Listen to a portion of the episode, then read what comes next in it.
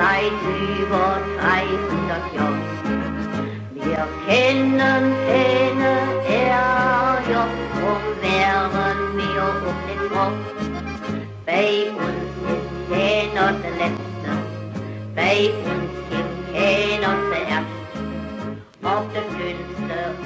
So, die Pause ist vorbei, die nicht wirklich äh, gewählte und angekündigte Pause.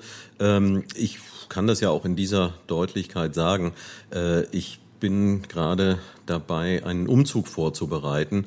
Äh, und äh, da, wo ich einziehen will, da ist eine ganze Menge zu tun gewesen. Und es ist auch immer noch eine ganze Menge zu tun. Und äh, wenn man sich dann aber einen Termin gesetzt hat, äh, dann muss die ein oder andere Sache auch mal hinten anstehen. Und das war dadurch jetzt im Januar der Podcast. Stattdessen äh, habe ich mich jetzt handwerklich deutlich weiterentwickelt und weiß, wie man Böden verlegt und so weiter. Aber jetzt bin ich so weit, dass ich mir mal wieder ein bisschen Zeit nehmen kann.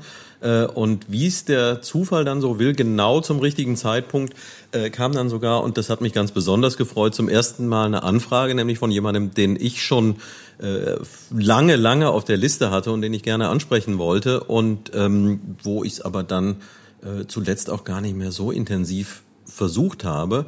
Und ja, genau im richtigen Moment äh, kommt die Nachricht, ähm, du wolltest gerne mit mir sprechen. Wenn du das immer noch willst, dann ist jetzt der richtige Zeitpunkt dafür.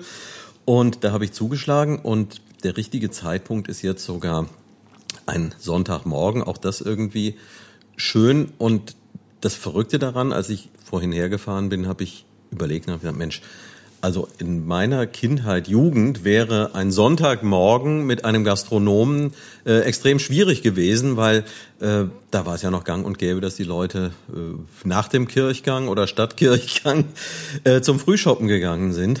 Ja, da hat sich wie so vieles in der Gastronomie auch eine ganze Menge äh, geändert. Es ist jetzt tatsächlich der einzige Zeitpunkt, zu dem wir hier das American in Neuwied für uns haben können. Und es ist auch schön ruhig. Die Kühlschränke sind sogar aus und die Kaffeemaschine fiebst nicht mehr.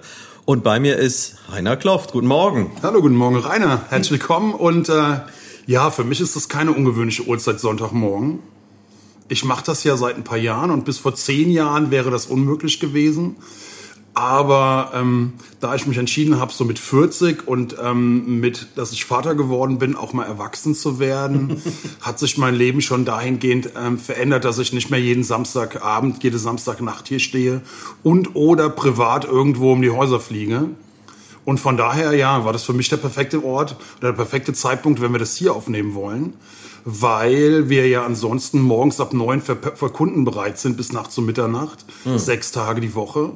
Und dass das einzige kleine Ze- Zeitfenster war, ähm, das mir dann sinnvoll schien. Ja. Ja, und es ist auch ein, es ist eine angenehme Atmosphäre. Es ist schön, kommen ein paar Leute draußen vorbei. Wir sitzen hier vorne äh, sozusagen auf dem Präsentierteller. Und ja, finde ich, also ich sag's ja verschiedentlich, wenn ich Orte habe, die ich besonders angenehm finde. Das hier ist wieder so einer, wo es Spaß macht. Und ich bin gespannt, ob wir es schaffen, durchzusprechen, ohne unterbrochen zu werden, weil Heiner ist nun wirklich jemand, den äh, unheimlich viele Leute kennen. Und seitdem ich hier bin, ist es zumindest schon einmal passiert, dass jemand vorbeikam und gesehen hat, oh, der ist ja da, äh, da komme ich doch mal schnell rein. Ja, das ist, das gehört, glaube ich, aber zu meinem Job dazu. Wenn ich, und das ist egal, ob das in Koblenz oder Neuwied ist, mit meiner Frau und meinem Sohn durch die Stadt gehe, dann ziehen ich schon immer die Augenbrauen hoch, wenn ich alle 10 Meter, alle 20 Meter irgendwo stehen bleibe, mit jemandem quatsche, der mir Hallo sage. Aber ich habe mich ja vor Jahren bewusst für diesen Job hier entschieden und dann gehört das einfach dazu, dass die Leute einen kennen. Ja. Und dass man nicht irgendwie mal anonym irgendwo jemandem die Vorfahrt nehmen kann und oder irgendwie sowas. ähm, das gehört dazu. Fluch und Segen, auch der Kleinstadt, ähm, ist halt so. Um, Ich um, mal, um mal von, von vorne einzusteigen, seit, seit wann gibt's den Laden oder seit wann führst du ihn? Den Laden hier gibt es seit 1996. Der wurde gebaut nicht von einem Gastronomen, sondern von einem Bierverleger, der damaligen ähm, Bier Reuchenbach GmbH und dem Persona Peter Kleutken, der den Laden erst gebaut und dann vermietet hat. Dann haben ihn irgendwie neun Monate drei Jungs aus Koblenz gemacht, aber alleine so einen kleinen Laden zu dritt war schon so ein Kardinalfehler. Die sind dann nach neun Monaten hier wieder ausgeschert. Und dann vor mittlerweile etwas mehr als 24 Jahren hat mein ehemaliger Chef, ehemaliger Partner, jetzt Vorgänger, den Laden hier am 1.11.1997 übernommen. Und ich bin dann im Januar 98 erstmal als Aushilfe mit dazugekommen. Mhm. Und der Rest ist so ein Prozess. Wenn ich mir dich so angucke, möchtest du ihn jetzt sofort hören.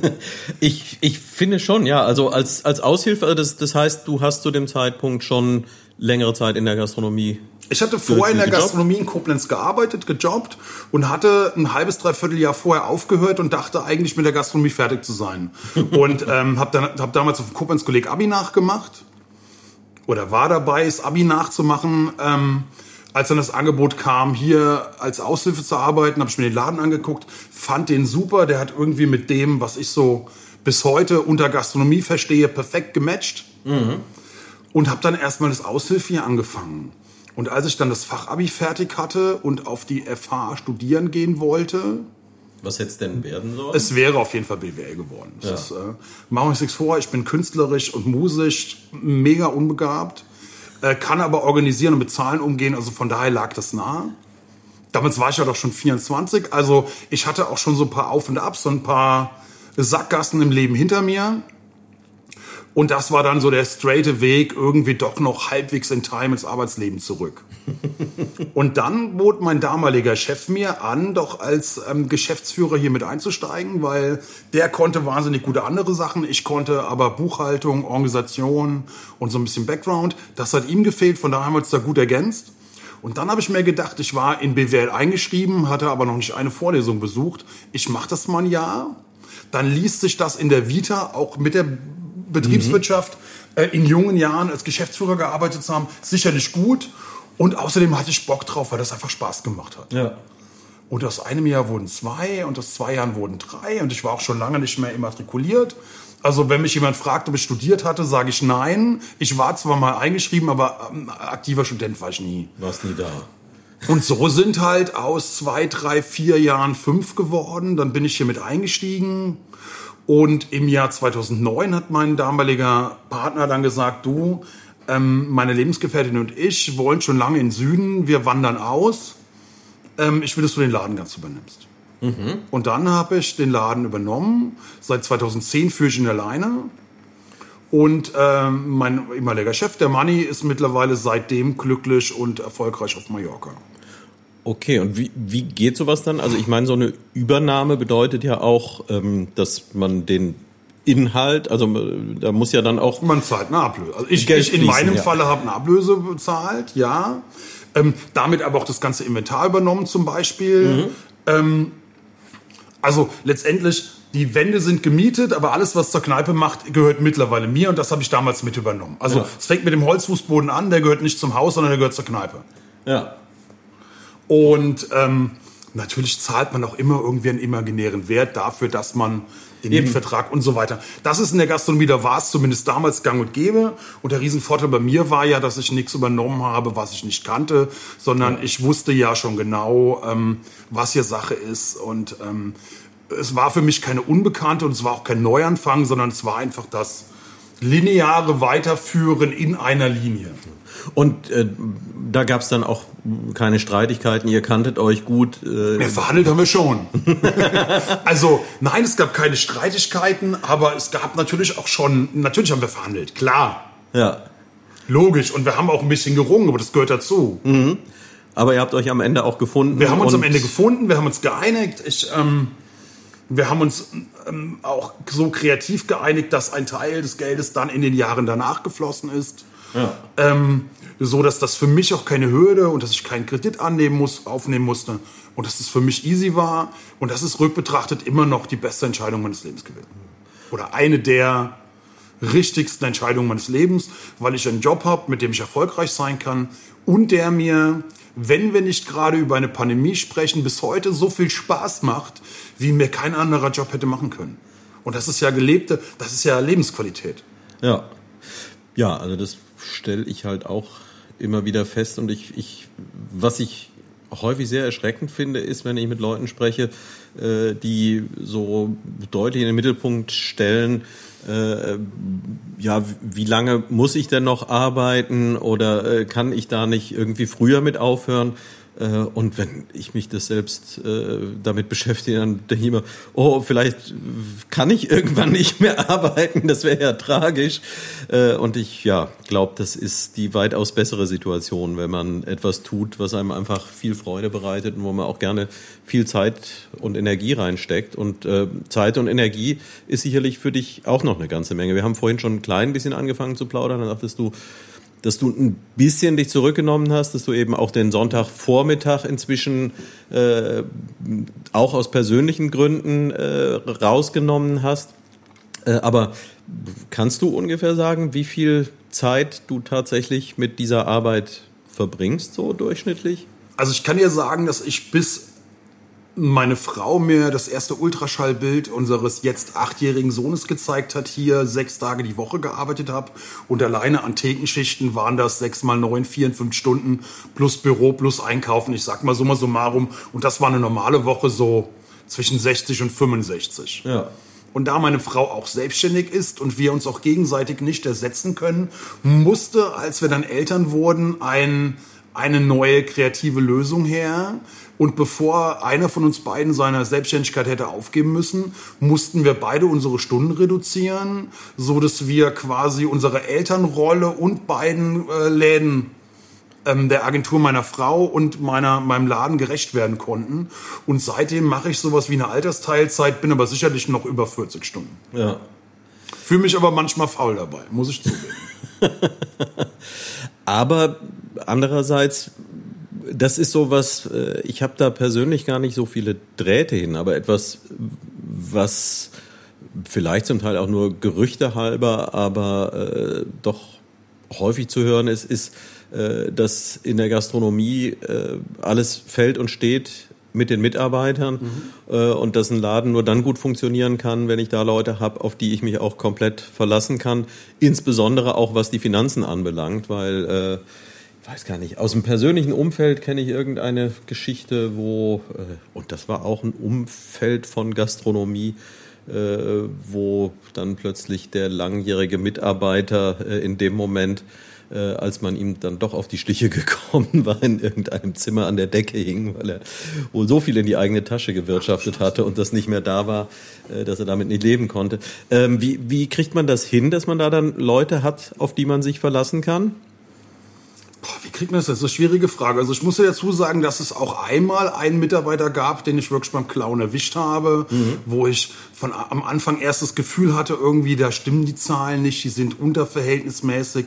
Hab dann mal genauer hingeguckt. Ähm, und habe ihn dann erwischt. Aber in der Regel, A, schafft man es mit Vertrauen, B, damit, dass ich, weil ich ja nicht jede Stunde hier sein will, mhm. wir haben halt auch 104 Stunden die Woche auf. Und das ist das Letzte, was ich möchte, 104 Stunden hier zu stehen, weil die Leute mich sehen wollen, dass ich auch schon immer angefangen habe, meinen Festangestellten und auch meine Aushilfen groß zu machen und zu einer Persönlichkeit zu machen, die alleine ohne mich auch den Raum füllen. Ja. Und das sehe ich immer mehr, äh, mein Publikum bleibt in der Regel die meisten zwischen 20 und 30. Ich entferne mich altersmäßig von denen immer mehr. Die finden mich, glaube ich, immer noch ganz cool, aber die haben halt den noch viel engeren Draht zu meinem Mitarbeiter und auch zu meinen Aushilfen. Mhm. Indem ich halt einfach nicht irgendwelche Aushilfen oder Mitarbeiter klein gehalten habe, sondern so ein klassischer Satz, wenn ich jemanden neu einstelle und der das erste Mal arbeitet, ist, du schläge dir hier nicht nur den Laden, sondern ich lege dir meine Existenz in die Hände. Geh mhm. mit um. Ja. Und das auf einer freundschaftlichen und familiären Basis. Ich glaube, dass wenn Leute sich wohlfühlen, ähm, kannst du sowas ausschließen. Mhm. Oder kannst zumindest das Risiko minimieren. Aber das heißt, du guckst schon auch genau hin, wen du äh, hier ranlässt und äh, hast dann offensichtlich da auch das richtige genau. Gespür für. Ja, ähm, sagen wir, die meisten meiner Mitarbeiter stellt mein Bauch ein, indem ich ein gutes Gefühl habe. Mhm. Ähm, ich stelle auch die Persönlichkeit und die Charaktere ein, weil Gastronomie kriegen wir den Leuten beigebracht, ähm, ihren Charakter aber nicht. Ja. Und letztendlich nehme ich die Leute in meine Familie auf. Ja. Es gibt drei Personenkreise, die meine Lebensqualität, das Thema hatten wir eben mhm. schon mal, ist mir ein sehr wichtiges geworden, habe ich gelernt. Ähm, wichtig sind. Und das sind A, natürlich meine Familie, das sind B, meine allerbesten Freunde, die wie Familie sind. Und das ist C, dieses Team. Mhm. Die sofortigen Einfluss auf meine Lebensqualität haben. Also um welche Leute kümmerst du dich? Ja. Von denen auch am meisten zurückkommt. Das ist ein Geben und Nehmen. Und ähm, ja, da bin ich schon sehr, sehr kritisch. Und äh, vielleicht manchmal sogar zu kritisch, aber wenn dann Leute hier anfangen, ist es dann halt, heißt es halt auch hier, ich finde dich richtig cool. Und dann schulen wir die Leute, dann bilden wir die aus. Das dauert eine Zeit lang. Und irgendwann stehen sie dann das erste Mal hier alleine und ich gehe zur Tür raus und sage, hey, viel Spaß. Tja. Und was ich verschiedentlich höre, also das ist ja auch etwas, was äh, äh, gerade durch die Öffentlichkeit geht, äh, dass es ja in der Gastronomie extrem schwierig ist, Leute zu finden. Hast du das Problem auch, dass du ähm, dich inzwischen schwer tust, da noch Leute zu engagieren? Oder äh, ist es vielleicht durch den Erfolg des Ladens ein bisschen anders? Es ist sogar noch, noch anders. Ähm, ich arbeite ja nicht mit festangestellten Kellnern und Kellnerinnen, so mhm. wie ein Restaurant oder irgendwie ein großer Laden, die dann darunter leiden, dass festangestellte, in der Branche ausgebildete Leute einfach in den Lockdowns ähm, ihre, äh, die Branche verlassen haben. Ja. Und auf einmal merken, wir haben ja andere Arbeitszeiten in einem Bürojob als Fahrer, keine Ahnung, mhm. irgendwo und auch nicht mehr zurückkommen, sondern in der Regel stelle ich nach dem Abi Leute ein, die in Koblenz studieren wollen oder die hier in der Region bleiben und die begleiten mich und ich begleite sie während des Studiums für drei, vier, fünf Jahre. Die arbeiten hier und dann gehen sie irgendwann in, ähm, in ihren Beruf dann brauchen sie die Kohle nicht mehr. Wenn du die Kohle nicht mehr brauchst, hast du auch keine Lust, dich samstags abends hier von 18 Uhr bis 4 Uhr hinzustellen. Und dann gehen die irgendwann und dann kommt wieder jemand Neues. Mhm. Also von daher, diese klassischen Leute, die die Branche verlassen haben, die suche ich eh nicht. Ja. Ähm, aber es ist trotzdem schwieriger geworden, Studenten zu finden, weil ah, ich habe irgendwann vor 30 Jahren mal das Thema Landflucht am Beispiel der Bretagne gelernt, kann das aber von Abi-Jahrgang zu Abi-Jahrgang hier in Neuwied auch verfolgen, dass, keine Ahnung, ein halbes Jahr nach Abi äh, 95 Prozent derer äh, weggezogen sind. Ja. Und dann brauchen wir halt wirklich die, die Wurzeln in Neuwied haben, die aber in Koblenz und oder Remagen studieren oder eine Ausbildung machen. Also der Pool derer, die wir aussuchen können, wird immer kleiner oder ist sehr klein. Mhm. Und wir haben halt keine Uni. Das ist das. Das wäre, für mich wäre das personell, aber auch für die Stadt Neuwied, wäre das das Ding, das Ereignis überhaupt. Habe ich aber schon immer überall gesagt, aber gut, kann man ja nicht herbeizaubern, wäre ein Campus hier in Neuwied. Ja. Na gut, herbeizaubern vielleicht nicht, aber dass es möglich ist, äh, belegen ja auch Beispiele äh, aus der unmittelbaren Nachbarschaft. Mhm. Also auszuschließen ist sowas ja nicht. Und wenn man die Tradition der Stadt anschaut, äh, ich glaube, der Slogan Stadt der Schulen, den, der stand sogar auch irgendwann mal im Raum. Ich habe sogar irgendwo ähm, auf einem uralten Plakat was äh, von einer Hochschule Neuwied gelesen. Es gab tatsächlich mal eine, das war irgendwie so eine Art Lehrerausbildungsstätte, also okay. vielleicht nicht nicht äh, Hochschule im, im klassischen Sinne oder wie man es heute versteht, aber äh, gerade dadurch, dass äh, Forschung ja, sich ja doch auch immer weiter ausweitet, äh, unmöglich ist es nicht und grundsätzlich ist ja häufig das Thema, ähm, dass solange ich denke, naja, geht ja sowieso nicht, da kann es auch gar nicht gehen. Mhm. Äh, und wenn ich dann mal loslege und probiere, äh, da kann man oft nur staunen, was dann alles ja. möglich ist. Und äh, auch dafür sehen wir hier ein Beispiel. Äh, klar, Gastronomie wandelt sich, verändert sich, da tut sich äh, viel und äh, vieles, was lange Zeit funktioniert hat, funktioniert halt nicht mehr. Aber ganz offensichtlich das, das American normal. scheint ja zu funktionieren. Ja, aber, das, aber wenn du das American von vor 24 Jahren, vor 24,5 Jahren heute über das, über, über das heutige legen würdest, dann außer den vier Wänden ähm, wäre nicht mehr viel gleich. Hm. Wenn du dir die Struktur des Ladens, des Publikums, das hat sich alles dreimal gedreht. Sachen, die vor zehn Jahren bärenstark waren, ähm, haben abgenommen. Dafür haben andere Sachen, die vor zehn Jahren irgendwie nicht funktioniert haben, zugenommen. Also es ist ein ewiger Prozess und eine Veränderung. Und zwar sowohl an Menschen, sowohl hinter der Theke als auch vor der Theke. Es gibt ein paar Stammgäste, die wirklich seit 24 Jahren permanent durchkommen. Aber der Alltag ist schon, Leute kommen irgendwie ein paar Jahre relativ intensiv, dann verändern sich die Leben, die kommen weniger. Das ist dasselbe wie bei den Aushilfen. Das ist so eine mhm. Wellenbewegung. Ähm, und da haben wir ja schon, keine Ahnung, uns drei oder viermal gehäutet.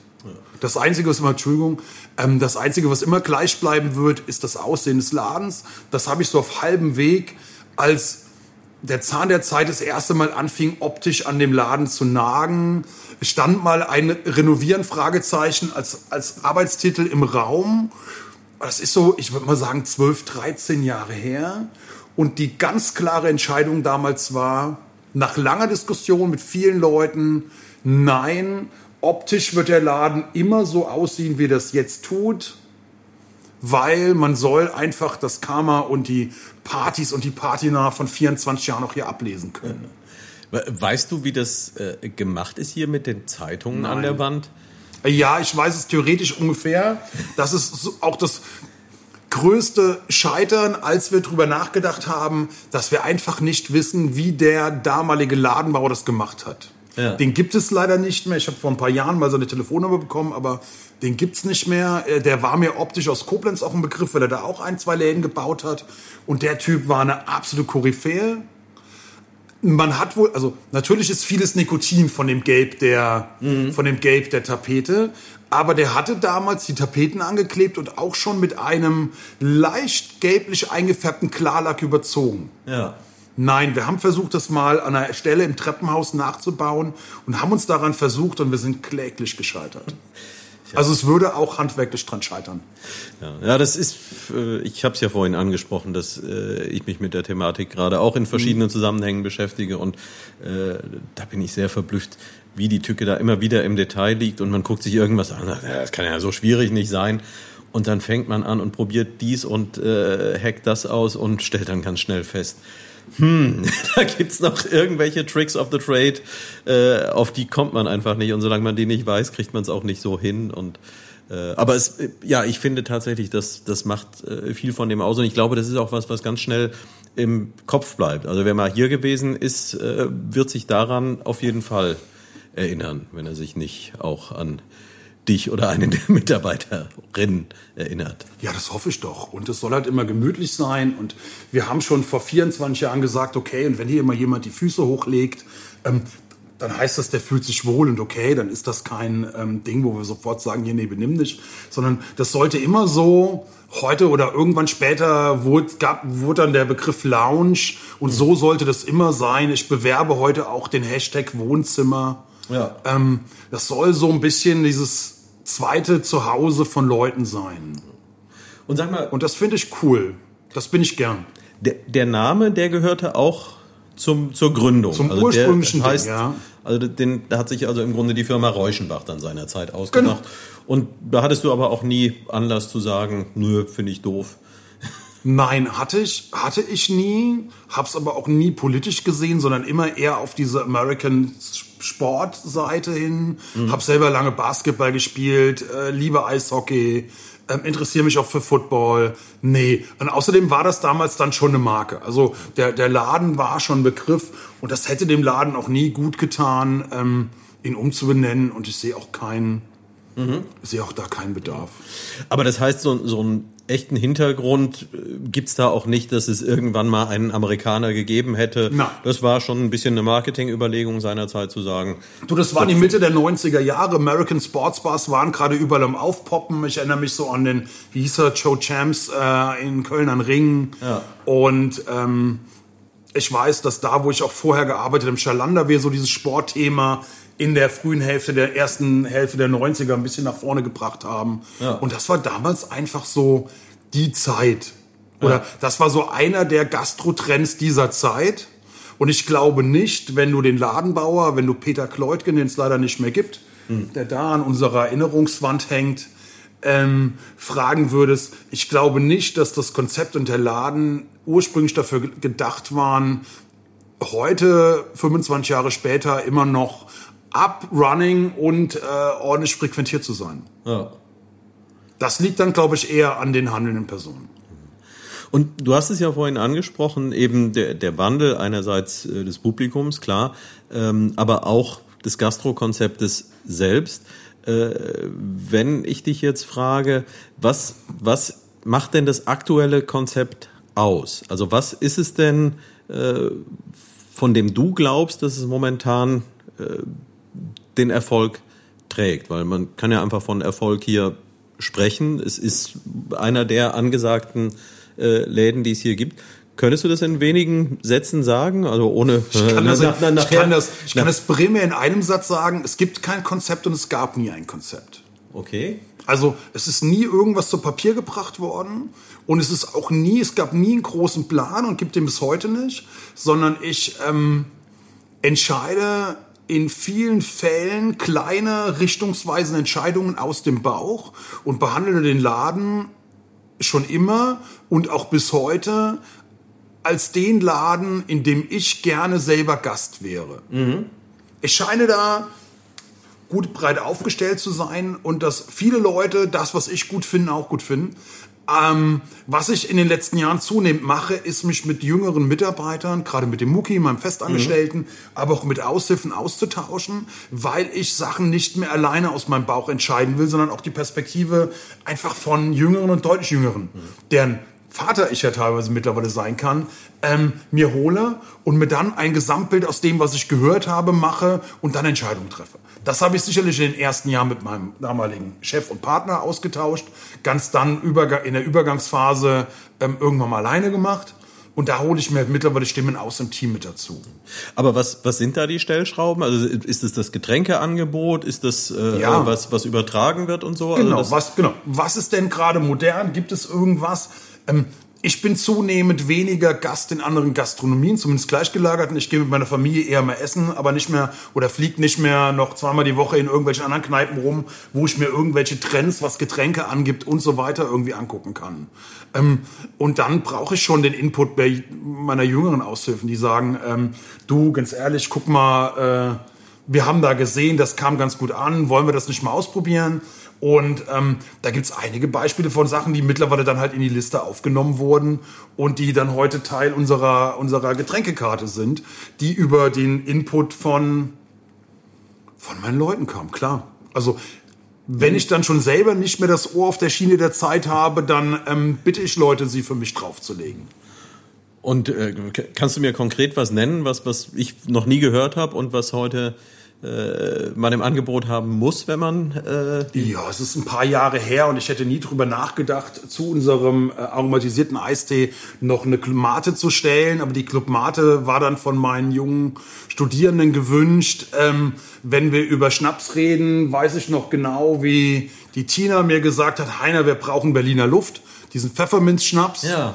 Kannte ich auch nicht, haben wir gelistet. Dann probieren wir sowas aus, dann kommt sowas erstmal auf die Tafel oder auf den Spiegel. Und wenn sich das dann durchsetzt, äh, kommt es in die nächste Karte. Okay. Und das sind so, das sind so kleine Beispiele, aber davon gibt es viele. Ja.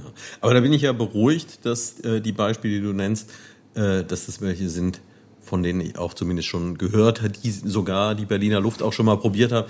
Also als alter Sack bin ich doch noch nicht ja. ganz aus allem raus. Ähm, du hast es, glaube ich, schon, schon angedeutet. Äh, deine Hintergründe liegen ja in Koblenz und das ist ja am, am Ende äh, doch auch so, dass man die Nachbarn immer ein bisschen kritisch beäugt und äh, speziell hier äh, heute in Richtung Koblenz, glaube ich, von Neuwied auch oft mit einem gewissen Neid, weil ja, gerade in den letzten Tagen habe ich häufiger gehört, Mensch, Früher sind die Leute zum Einkaufen nach Neuwied gefahren, äh, weil ihnen Koblenz nicht gemütlich genug war oder so. Heute fährt ja. hier keiner mehr hin. Äh, das wäre jetzt vielleicht eine, eine, Schere, die zu groß ist um sie hier. Aber äh, so, so als Koblenzer, wie, wie war denn dein Draht hierhin? Was war das für ein Gefühl zu sagen, euch jetzt in Neuwied arbeiten und auch jetzt heute, ähm, ich habe da im Grunde ein zweites Wohnzimmer in Neuwied stehen? Ja. Ähm das war primär natürlich erstmal keine Entscheidung für Neuwied. Ich kannte Neuwied flüchtig. Ich war hier einmal in der Kneipe Anfang der 90er mit ein paar Jungs. Das war im Turm, mhm. als der quasi noch so der Hotspot ja. in den frühen 90ern war. Und ich weiß, dass ich ein, zweimal im Heimathaus Anfang der 90er auf Partys war, die dann später nach, auf die Festung in Kuppelsaal umgezogen sind. Mhm. Das waren so meine ersten privaten Wecke-Berührungspunkte in Neuwied. Aber darüber hinaus kannte ich es nicht. Ja. Oder ja, wenig. Das waren so die einzigen zwei, drei Mal, die ich in meinem Leben vorher in Neuwied war. Ähm, die Entscheidung hier dann anzufangen war Brimme erstmal Laden. Der Laden hier, so wie er ist, optisch, mhm. ähm, räumlich, konzeptionell. Dann ganz schnell gemerkt, dass das Neuwied, was mir hier zur Tür reinkommt, was uns damals schon zur Tür reinkommt, mir ein sehr wertvolles ist. Mhm. Und da hat erstmal die Stadt Neuwied keine große Rolle gespielt. Also der Rest. Ja. Natürlich guckt man über den Tellerrand hinaus, man wird hier verwurzelter, man guckt mal. Ähm, aber zu der damaligen Zeit, oder wann war das? Das war ähm, Anfang 98, als ich angefangen habe, da hatte die Koblenzer Altstadt gerade angefangen, sich schön zu machen. Ja. Das ist das, was ich hier Netzwerk Innenstadt Bla auch immer und immer wieder sage. Ähm, da gibt es Leute, die sagen, hier die Gastronomie muss Neuwied tragen. Andere sagen, nein, der Handel muss Neuwied tragen. Ich bin der Meinung, das Erste ist die Aufenthaltsqualität. Mhm. Die Stadt Koblenz hat den Schrank gebaut. Mhm. Ein, stabilen, ein stabiles Regal. Schönes Regal. Äh, Gasse für Gasse wurden verkehrsberuhigt, wurden gekopfsteinpflastert, der Verkehr wurde rausgedrängt, ein Platz wurde schön gemacht. Und so ist, hat Neuwied sich, äh, hat Koblenz sich quasi hübsch gemacht. Mhm. Ich sage dazu immer, dass Koblenz, die Koblenzer Altstadt meiner Jugend, so als ich mit 16, 17, 15, 16, 17 angefangen habe wegzugehen, war asozial dreckig und stinkend. Mhm. Also das war nicht schön. Na klar gab es da so, damals gab es auch nur zwei Kneipen. Die einen, das war ähnlich wie Neuwied. Es gab wenig Übereinstimmung von Leuten, die beide sind. Für mich gab es das Mephisto und es gab das Movie um die Ecke. Und das waren die beiden Läden, aber so wirklich viel mehr gab es da nicht. Und dann hat Neuwied sich, äh, Koblenz, ich sag mal, Koblenz sich Stück für Stück schön gemacht. Und der Rest, Handel, Gastronomie, dass Hausbesitzer ihre Häuser äh, renoviert haben und optisch auch von außen schön gemacht haben. Das kam alles danach. Ich vergleiche das immer mit diesem Schrank. Mhm. Diesen Schrank, dieses Regal hat Koblenz gebaut, die Stadt. Ja. Das Ding war stabil und das sah gut aus. Und jeder einzelne Handel, egal ob Handel oder Gastronom, hat sein eigenes Fach da. Es ist an ihm, dieses Fach schön zu machen. Ja. Aber wenn der Schrank hässlich ist und windschief steht, da kannst du in diesem Fach machen, was du willst, oder später fällt er um. Ja. Und das ist das, was hier in Neuwied irgendwie nicht erkannt wurde oder nicht so umgesetzt wird, wie ich habe aber auch ein leichtes Sagen. Ich betreibe hier einen kleinen Laden mit kurzen Hebeln und ich sage hier, wir machen ab morgen das so und so und dann wird es ab morgen so und so gemacht. Ja. Weißt du? Ähm, Natürlich fehlt mir auch die Erfahrung mit dann politischen und Verwaltungsentscheidungen, wie einfach sowas geht. Aber bei mir wäre zum Beispiel Schlossstraße eine Fußgängerzone. Ja. ja. Und wenn es am Anfang unpopulär war, ich kann mich erinnern, als so der Jesittenplatz und die Firmungsstraße verkehrsberuhigt wurden in Koblenz, da haben die Geschäftstreibenden auch gejammert, wie soll das werden, wenn der Kunde XY nicht mehr mit dem Autobahns vorfahren kann. Mhm. Und heute wälzen sich da zehnmal so viele Leute durch, ähm, wie sie das damals getan haben. Ja. Aber Koblenz hat halt vieles richtig gemacht. Ähm, Koblenz hat seine Universitäten ausgebaut. Ich war mich erinnern, als ich, ähm, als ich in der Schule war oder junger Erwachsener war, gab es die FH auf der Kartause. Das waren aber zu 90 Prozent Aktenkofferträger-Studiengänge. Ja. Da gab es die Architekten, die waren ganz cool. Es gab die Betriebswirte, was ich selber gemacht hätte, aber auch so ein Aktenkoffer. Es gab Maschinenbauer und viel mehr, glaube ich, nicht. Und es gab auf der auf dem Oberwert die spätere Uni, das war die EWH, die Erziehungswissenschaftliche Hochschule, da waren halt auch nur Pädagogen. Mhm. Und das war's. Und ähm, Koblenz hat halt auch, keine Ahnung, die Anzahl der Studierenden verfünffacht, sechsfacht, was sicherlich auch der Stadt Koblenz der Attraktivität gut getan hat. Mhm. Und das Dritte, was ich im Vorfeld auch nie gedacht hätte, war dann natürlich nochmal der Katalysator der Buga. Ja. Der aber auf einen schon funktionierenden, stabil stehenden Schrank den nochmal quasi mit Gold überzogen hat. Mhm. Ja, kann man so sagen. Also das so kurz zusammengefasst mein Ding mit der mit meiner Heimatstadt. Und ja, alle drei Schritte würde ich mir hier in Neuwied wünschen und wären sicherlich für mich geschäftlich auch gut. Mhm. Und ja, nicht nur für dich. Also ich für alle. Ich kann andererseits äh, habe ich zumindest die Wahrnehmung, dass es äh, hier in der politischen Führung ein Bewusstsein dafür gibt und äh, ja, definitiv. Auch, äh, gewisse Absichten und ähm, ich hab's, glaube ich, schon ein oder zweimal getan, aber man kann es auch ruhig nochmal sagen. Ähm, es gab ja zunächst auch einige Unkenrufe, was äh, die Deichuferpromenade anbelangt. Äh, aber da kann man ja durchaus sehen, äh, hier ist eine gute Absicht und äh, da kommen auch gute Resultate bei raus. Gar und wenn sich das noch ein bisschen fortsetzt und äh, vielleicht eben tatsächlich auch mal so eine etwas mutigere Herangehensweise, das ist ja auch so, wenn ich immer nur äh, anfange, Kleinigkeiten zu korrigieren, na, dann komme ich nirgendwo hin. Manchmal muss man auch richtig draufhauen und vielleicht mal sagen, ja, mag für den einen oder anderen unpopulär sein, aber äh, muss die Schlossstraße eben tatsächlich eine Durchfahrtsstraße sein oder kann ich sie nicht auch noch? Auch da wurden schon richtige kleine Entscheidungen getroffen. Da muss ich sagen, bin ich Martin Hahn bis heute dankbar. Ähm, ohne seine Intervention relativ schnell würde da Ecke Langendorfer Straße, Schlossstraße jetzt der ZOB 2 stehen. Ja. Da gab es schon Planung, es gab schon Planungsvermessungen und dann wäre, hätten wir da noch einen Busbahnhof. Da bin ich bis heute heilfroh drum für meinen Laden, klar. Das ist ähm, im Fokus meines Interesses steht immer mein Laden und auch der Erfolg meines Ladens, was dann auch mit dem Geld, das ich verdiene, zu tun hat, klar. Da mache ich auch kein Hehl draus. Da bin ich bis heute dankbar, dass man es nicht gemacht hat. Mhm. Aber das wären halt so Schritte, die ich mir wünschen würde. Aber wie gesagt, da ich auch keine Einblicke in verwaltungstechnische ähm, Abfolgen habe, maße ich mir auch nicht an, irgendwem zu sagen, was man längst hätte getan haben müssen. Klar. Weil dafür aber muss man die Schuhe der Leute auch mal angehabt haben. Ja, aber irgendwann muss man es halt mal tun, äh, denn ja, der Bedarf scheint ja ganz offensichtlich da zu sein.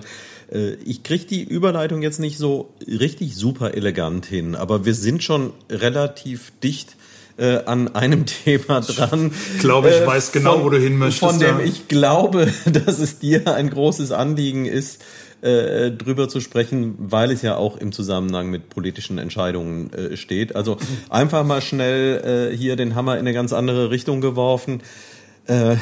Der Dezember ist noch nicht so lange her und da ist hier etwas passiert, äh, was nicht nur bei dir ähm, ja äh, mit mit Erschrecken und Entsetzen aufgenommen wurde. Vielleicht erzählst du einfach nochmal selbst die, die Situation. Ja, die Überleitung ist ja einfach, dass die Stadt Neuwied und ihre Führung und gerade ihre Führung ja seit Jahren sagt, sie wollen die Innenstadt stärken. Mhm und dann eigenverantwortlich die Entscheidung getroffen hat, mit dem 4.12. den Weihnachtsmarkt zu schließen. Mhm. Ohne dass es bundes- oder landespolitisch vonnöten gewesen wäre.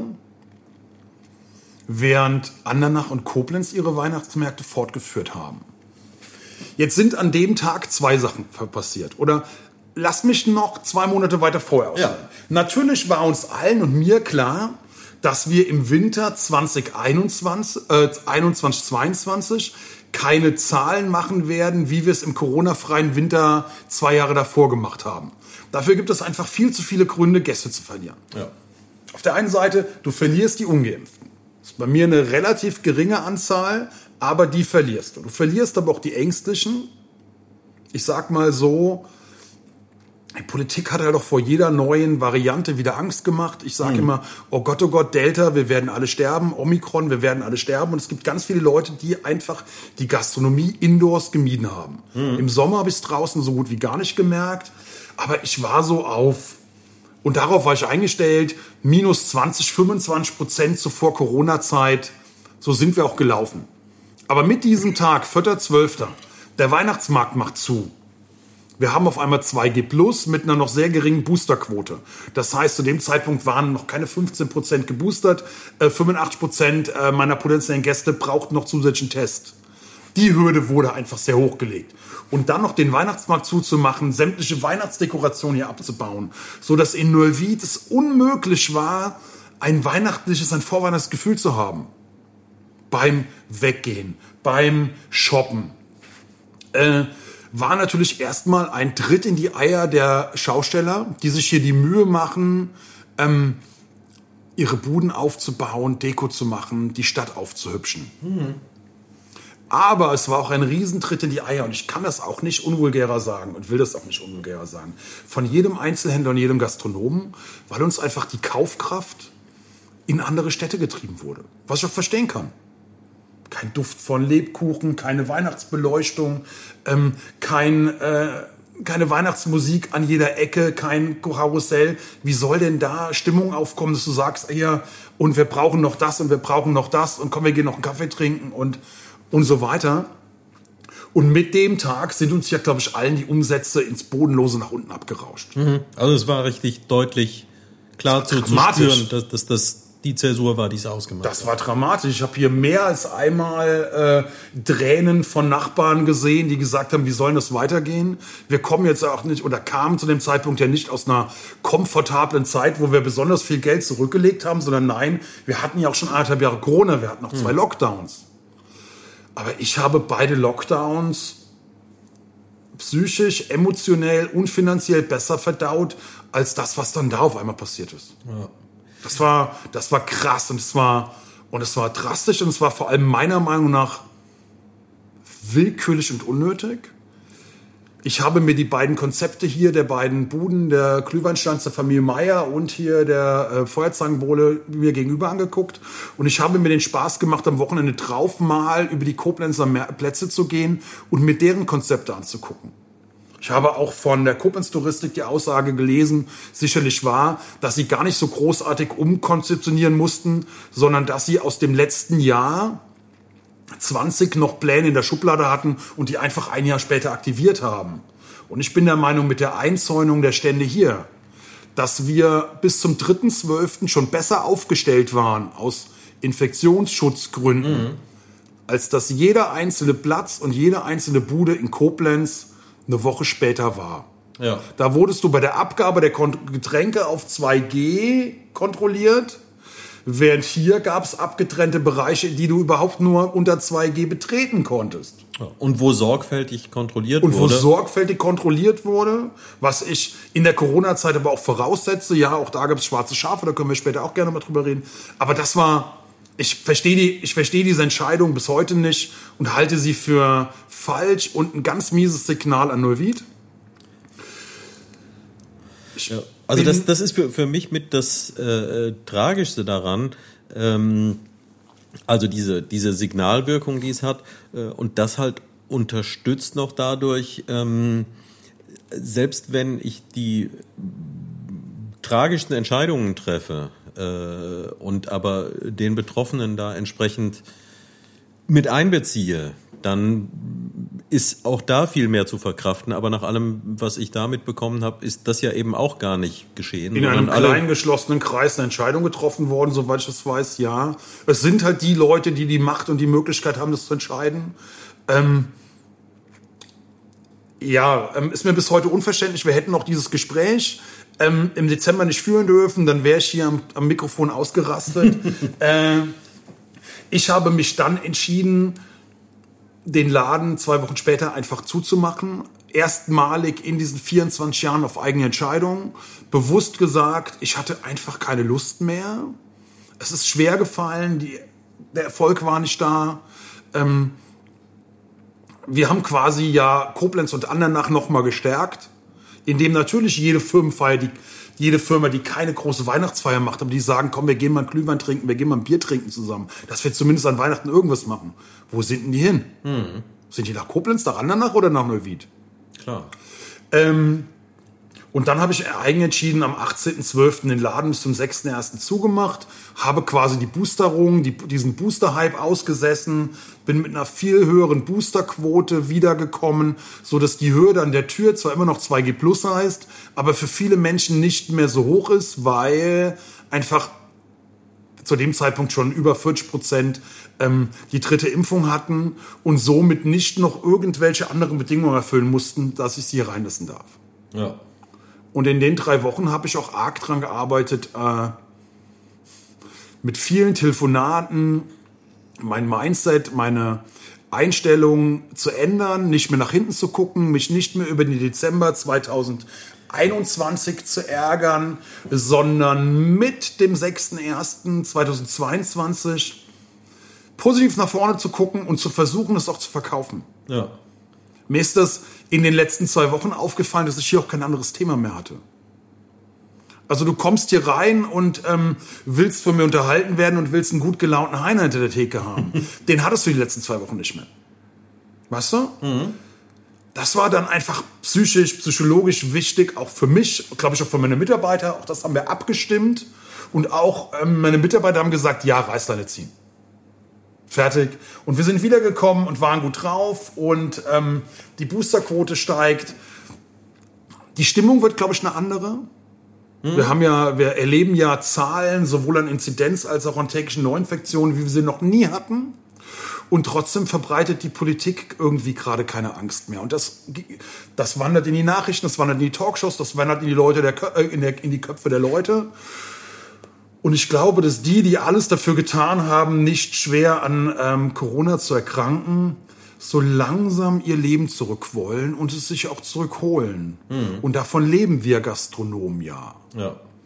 Es bringt ja nichts, wenn wir aufmachen dürfen, aber die Leute quasi gelähmt vor Angst zu Hause sitzen. Mhm.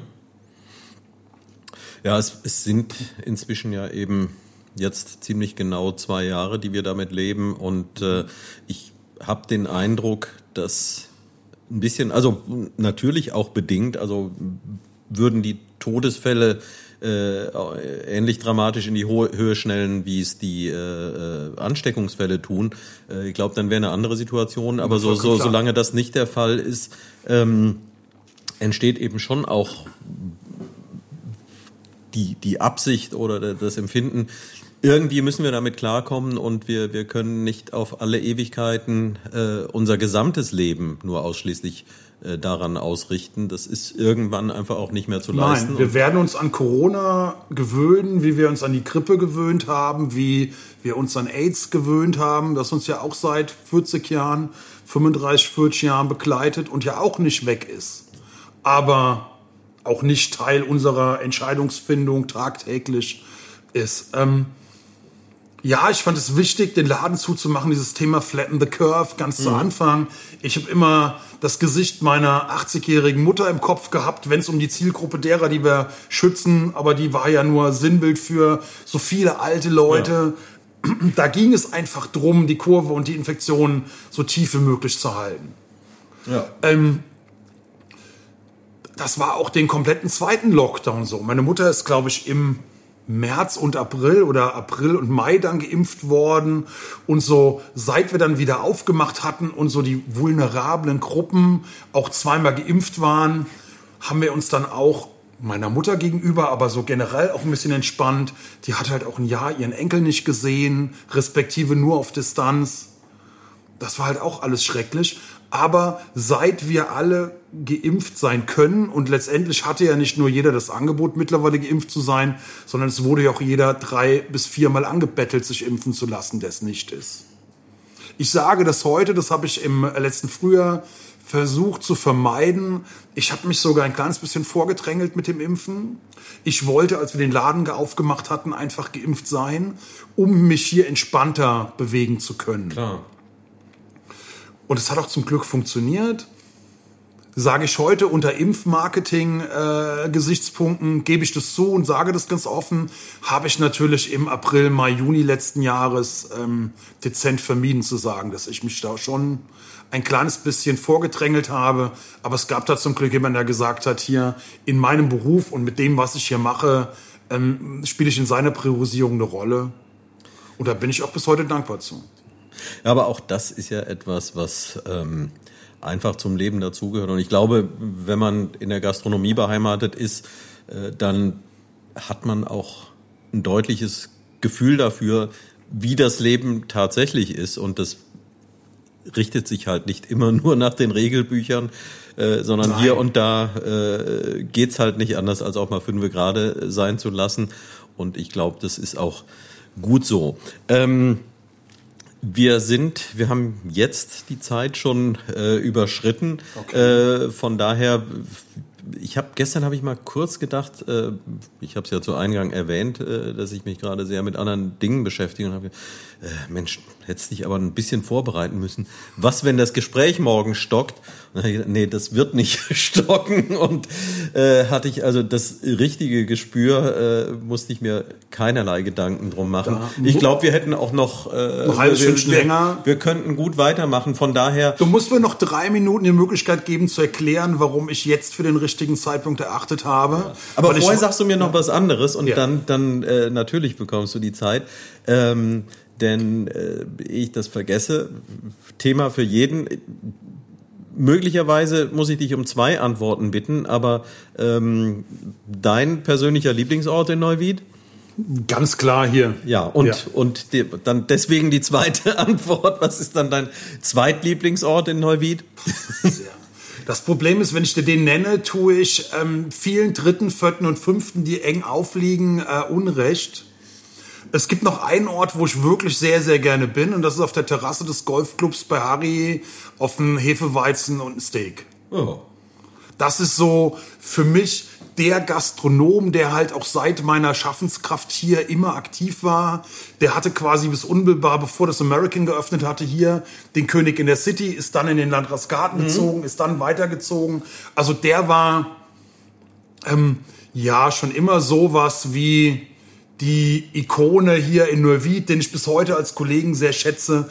Aber der ist jetzt auch nur Beispiel für noch so einige Orte, aber wo ich gerne bin. Aber da, der da Hauptort in, aber der Hauptort in Neuwied, wo ich bin, ist halt schon hier mit der Aussicht nach da draußen.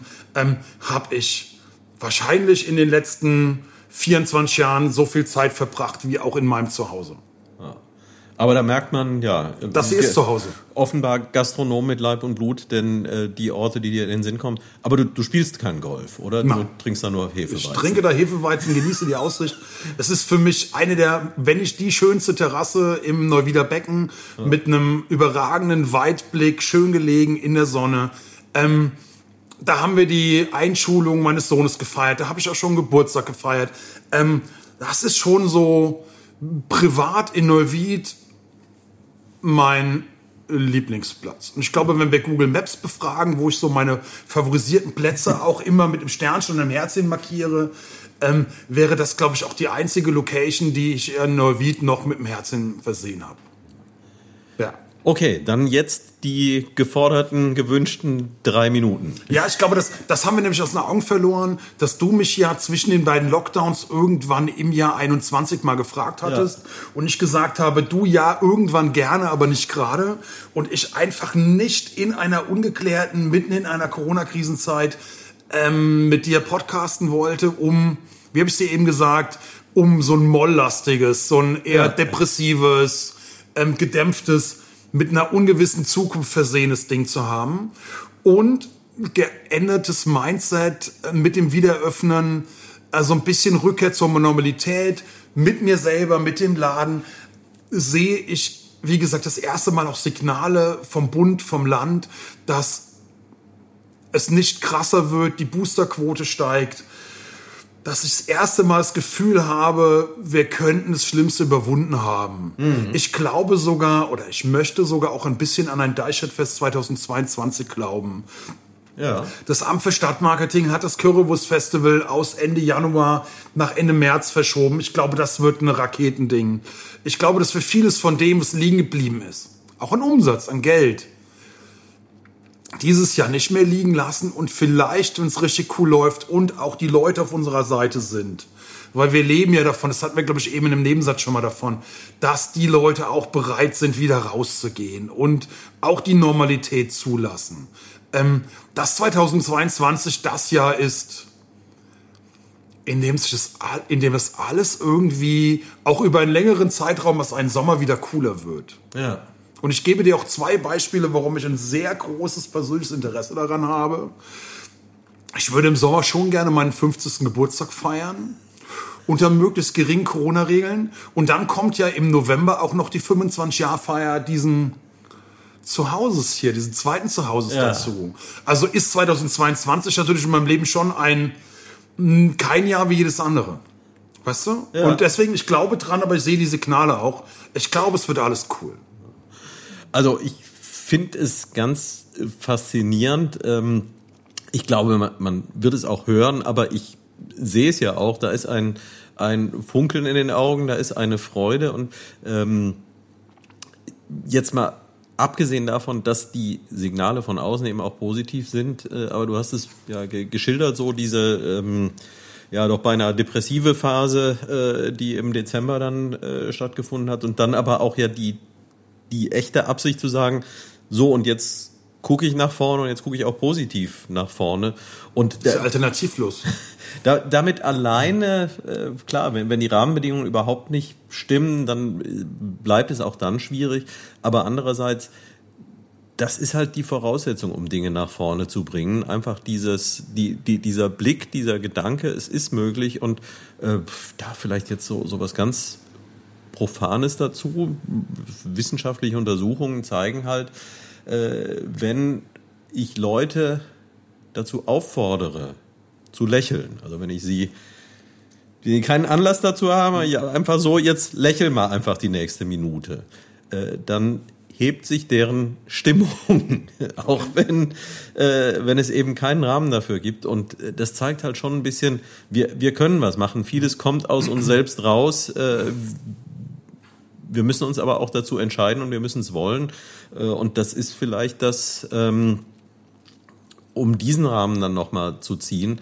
Äh, in dieser Stadt geht vielleicht tatsächlich auch eine ganze Menge, wenn wir es einfach zulassen und wenn wir wollen, wenn wir sagen, wir machen das jetzt, wir packen es Wir an. machen das, aber, und da weiß ich, dass ich auch ähm, sehr unterschiedlicher Meinung zu vielen anderen Personen in Neuwied bin. Aber ja, wir machen das. Ich mache hier mein Ding, aber ich fülle hier mein eigenes Regalfach. Ja. Und das mache ich so schön wie möglich. Aber ein leeres Regal, in dem nur ein, zwei Fächer drin sind, die zwar wunderschön sind, sieht immer noch wie ein leeres Regal aus. Es bedarf also quasi aller und vieler. Ja. Aber es bedarf halt auch einem grundlegenden Wandel, was das Thema Aufenthaltsqualität hier angeht, um es dann wieder für Gastronomen attraktiv zu machen, für weiteren Einzelhandel attraktiv zu machen. Ich glaube nicht, dass Gastronomen und oder Einzelhändler oder auch wir bei dem Team ohne Politik, ohne Veränderungen in der Lage sind, eine, eine Stadt signifikant zu verändern.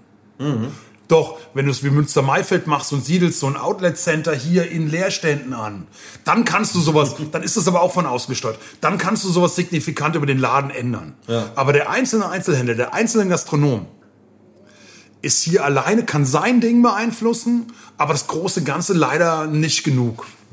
Das ist, das ist leider so. Das ähm, betreibe ich so. Also von daher liegt mein Hauptinteresse hier in diesem Laden, in meinem Leben, in meinem Wohnzimmer. Aber wenn ich dafür auch noch eine gute Werbung und, ein, und, ein, und, ein, und eine schöne Außendarstellung für die Stadt Neuwied mit abgebe, dann ist das natürlich super. Tust du. Ich glaube, du schaffst hier schon einen Anlass, auch äh, Leute anzuziehen. Super. Vielen Dank. Ähm, das hat viel Freude gemacht, war schön mit dir zu sprechen. Also das Warten hat sich gelohnt. Ich hoffe, äh, dass alle Zuhörer und Zuhörerinnen äh, das auch so wahrnehmen, dass es sich gelohnt hat, jetzt den Januar abzuwarten. Äh, und ja, dann starten wir jetzt alle mal gemeinsam durch. Ich habe es auch vor. Vielen, vielen Dank, äh, Heiner, dass du dir die Zeit genommen hast. Ich danke dir, lieber Rainer. Ähm, zum jetzigen Zeitpunkt auch, glaube ich, wertvoller als je zuvor. Von daher fand ich es cool und hat mir viel Spaß gemacht. Ja, mir auch. Und äh, ich, ja, da ich ja eben seit etwas mehr als zwei Jahren äh, erst wieder hier bin, äh, das war nur die Zeit, wo ich auch den Weg hierhin nur sehr selten gefunden habe, aus den heute oft genug angesprochenen Gründen. Aber ich glaube, auch das wird sich dann bald äh, wieder bessern. Also es ist nicht so, dass ich gar nicht hier gewesen wäre, aber äh, weniger als es denkbar und möglich wäre. Und es Aber- ist ja einfach ein schöner Ort. Aber zwei Jahre brutto sind in dem Fall mit zwei Lockdowns natürlich auch nur knapp über ein Jahr netto. Das darfst du nicht vergessen, dass du natürlich auch eine sehr eingeschränkte Möglichkeit hast, hier hinzukommen. Wie gesagt, wir haben uns ja kennengelernt beim Kaffee, ähm, bei der Verabschiedung von Ulf, von der Ja. RZ haben wir uns dann hier nochmal noch mal kurz unterhalten. Ähm, ja, aber wir, wir, wir, wir gucken nur noch nach vorn. Genau. Ich freue mich, auch mal abseits von Mikrofon mit dir zu quatschen. Ja. Wunderbar, das war's. Ich äh, sag's auch noch dazu, ich habe vorher noch nicht mal nachgeguckt. Ich weiß nicht, die wievielte Episode wir hiermit abschließen, aber wir schließen sie ab. Äh, war ein tolles Gespräch, hat mir viel Freude gemacht und äh, tschö, Sölte Klasens Rainer. Tschüss. Wir kennen keine RJ, drum wären wir um den Kopf. Bei uns keiner der Letzte, bei uns gibt keiner der zuerst. Ob der Schönste oder der Fetzte, bei uns ist jeder der erst.